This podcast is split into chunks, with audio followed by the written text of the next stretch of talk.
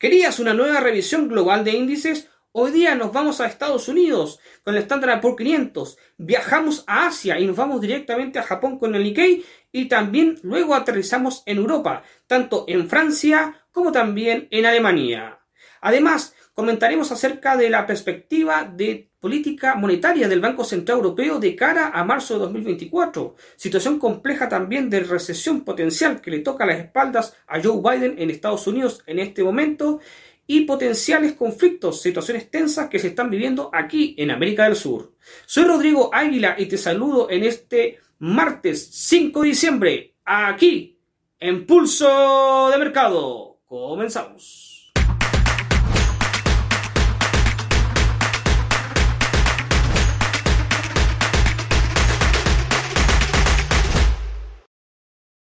Antes de continuar, te recuerdo que todo el contenido que encontrarás en este canal es solamente de carácter educativo. Y también te recuerdo que los resultados pasados no constituyen garantía alguna de los resultados futuros. Teniendo clara esta información, continuamos. Si recordarás que hace unas semanas atrás, aquí en Pulso de Mercado, y en el especial de Berkshire Hathaway de las acciones analizadas de Warren Buffett, tocamos a una de las empresas que es parte de su portafolio. Se trata de la agencia calificadora Moody's. Pero ¿qué tiene que ver Moody's con nuestro análisis de índices el día de hoy? Pues tiene relación porque Moody's tiene perspectivas negativas para el sector bancario en el próximo, ya a puertas del año 2024. El conflicto que está desarrollando Israel en Gaza tiene una posición negativa en cuanto a préstamos que no podrían ser devueltos, dinero que no podrían ser devueltos al menos a corto plazo por Israel. Así que la perspectiva de Moody's es negativa. Sin embargo, esto es solamente una visión, una proyección más y que no tenemos certeza y solamente después de que termine el siguiente año tendremos claridad si esto fue así o no, si fue acertado o no el análisis de Moody's. En otro lado de la noticia, y aumentando ya lo que parece que es costumbre en estos últimos dos años, se monta otra potencial tensión de conflicto bélico en la zona de América del Sur, sí, aquí donde estoy yo, muy cerquita por aquí entre la Guyana y Venezuela, sí, la mismísima Venezuela de Nicolás Maduro. ¿Qué está pasando en esta situación? Bueno, existe una zona una zona eh, que está entre Guyana y Venezuela que ha sido una, zona muy polémica, ya que hay reclamaciones por ambas partes, tanto por Guyana como por la Venezuela histórica, no solamente la de Nicolás Maduro. Pero esto no había sonado hasta que Nicolás Maduro se le ocurrió hacer un llamado especial, un plebiscito, un referéndum, como quieras llamarlo, de básicamente pedirle o preguntarle al pueblo venezolano si varía o iba la reclamación de este territorio como parte de su soberanía. Bueno, este referéndum que es muy curioso, ya que Venezuela no se caracteriza por tener elecciones muy democráticas, que digamos, a opinión personal, la situación es que eh, la respuesta fue la que Maduro esperaba y la más lógica. Venezuela va a reclamar a través de las entidades correspondientes la reclamación de la zona del esquivo. Esta zona es una zona que en últimamente, en los últimos años, más bien se ha encontrado grandes reservas principalmente de petróleo y eso muestra un gran interés de Venezuela. También para Guyana está significando grandes ingresos, ya que ha estado explotando esta zona a través de empresas multinacionales, lo cual aviva un poquito la polémica y aumenta el interés. Interés que había estado votado hace muchos años, pero esta no es la primera vez de que se habla de este conflicto. Eh, Guyana lo que espera es apoyo internacional, para ser más preciso, de Estados Unidos. Eh, y Venezuela hizo un llamado directo acusando a Estados Unidos de país intervencionista y esperando de que la potencia norteamericana no se haga partícipe del conflicto y ninguna otra, sino que sea resuelta amistosamente entre Guyana y Venezuela. Ya veremos qué va a pasar con esto, si simplemente va a ser ruido y no va a pasar a más, como ha sucedido históricamente, o si incluso esto podría llegar a tribunales internacionales, en el mejor de los casos, y en el peor de los casos, a un conflicto militar que no le haría bien a nadie, sobre todo cuando ya tenemos dos conflictos activos en el mundo. En lo que respecta a estos dos conflictos activos en el mundo, Ucrania la está pasando bastante mal. Rusia está ganando espacio y parece que no hay más dinero desde Estados Unidos hacia Ucrania. El apoyo también por parte de los países del bloque europeo ha decaído bastante. Sin duda, como Zelensky ha ido acusando, se ve cada vez más lejos de la OTAN y se nota y se siente cada vez más solo y no es para menos. Por su parte, Israel intensifica sus ataques en Gaza la comunidad internacional hace ciertos reclamos y está observando expectante, pero el país de Benjamín Netanyahu no para y va clarísimo. La lógica y la principal, el principal objetivo que tiene Netanyahu es acabar con las fuentes terroristas que están ahí, en ese enclave de esa zona del planeta. Ya conoceremos los avances respectivos a este punto y cómo se va desarrollando al respecto. A nivel macroeconómico, Estados Unidos como Europa tienen noticias. Por su parte, Estados Unidos está mostrando aires de recesión clarísimo, pero clarísimo, la caída de la actividad es brutal. Parece que Biden va a tener momentos muy duros desde ahora a nivel de cómo se está desarrollando, cómo se desarrollará la economía para 2024. Parece, y todo indica, los datos lo dicen, de que el inicio, por al menos el primer trimestre de 2024, va a ser muy duro para el gobierno de Estados Unidos, sobre todo de cara a las demandas de crecimiento económico, de empleo y de desarrollo. Por su parte, en otro lado, saltando el charco, en Europa ya se espera bajada de tipos para 2024.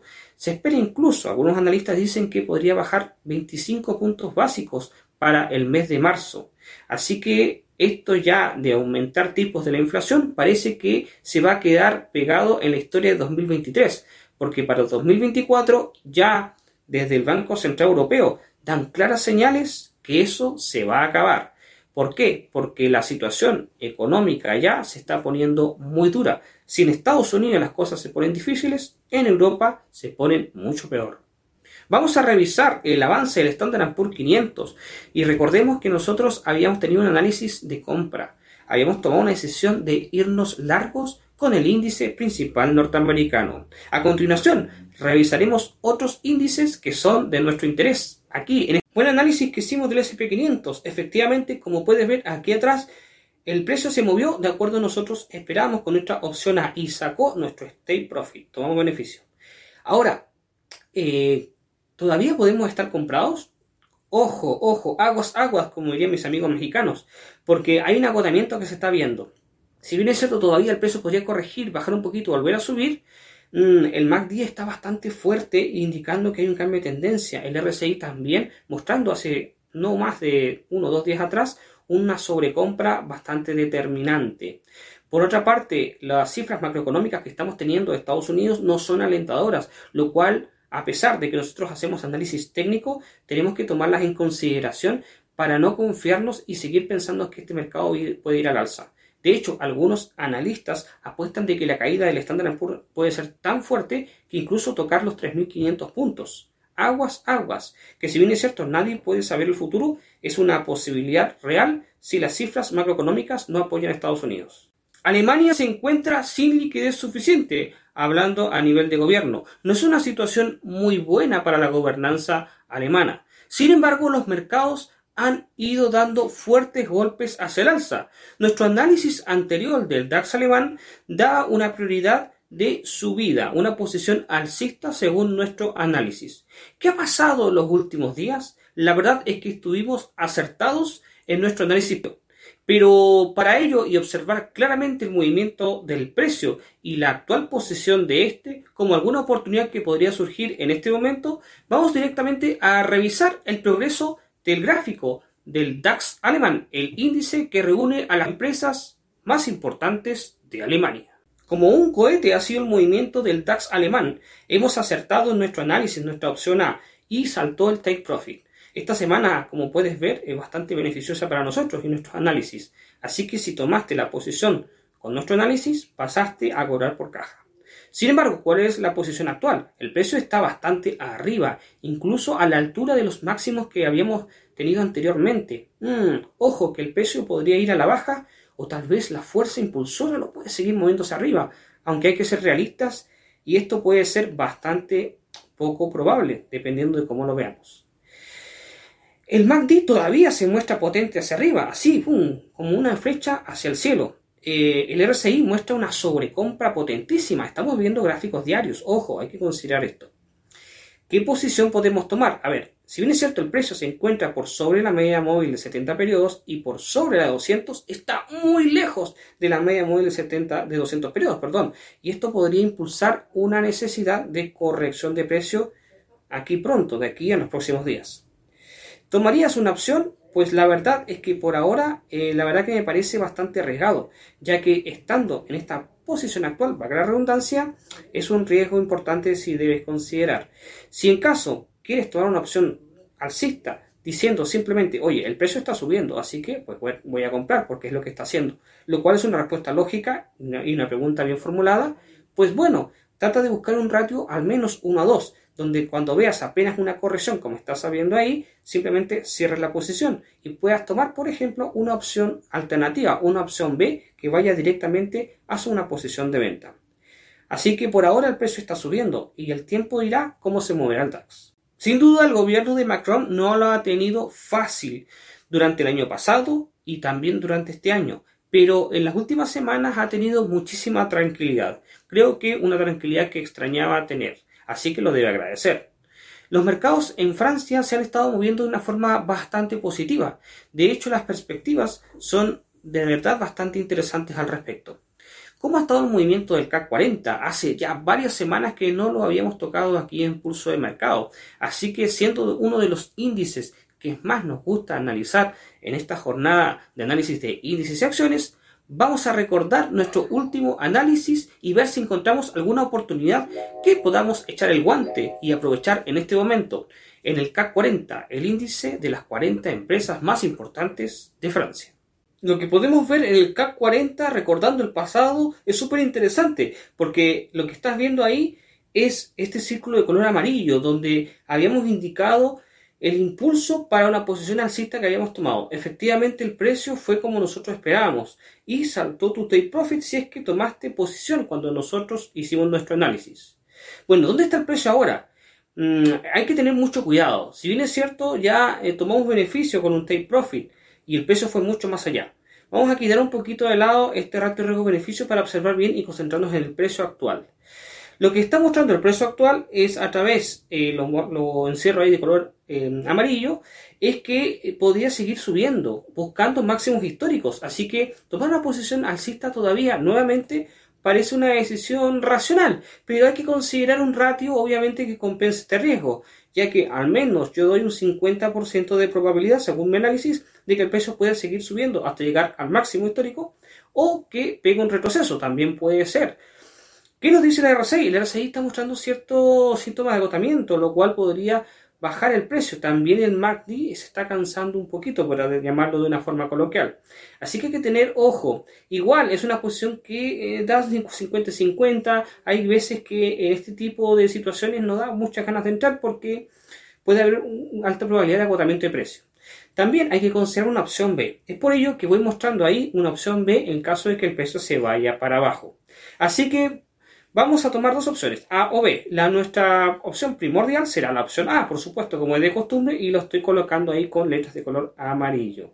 Así que esta es la posición que me doy de preferencia, considerando que simplemente estoy viendo qué hace el precio, no qué va a hacer, porque nadie sabe qué va a hacer. La deuda de Japón, la deuda pública, supera el 260% de su PIB, de su Producto Interno Bruto, una situación que puede parecer muy escandalosa. Sin embargo, los niveles de inflación están totalmente controlados y la política monetaria, como se está manejando a través del Banco de Japón, es muy diferente a la perspectiva y acciones que tenemos aquí en este lado, en Occidente.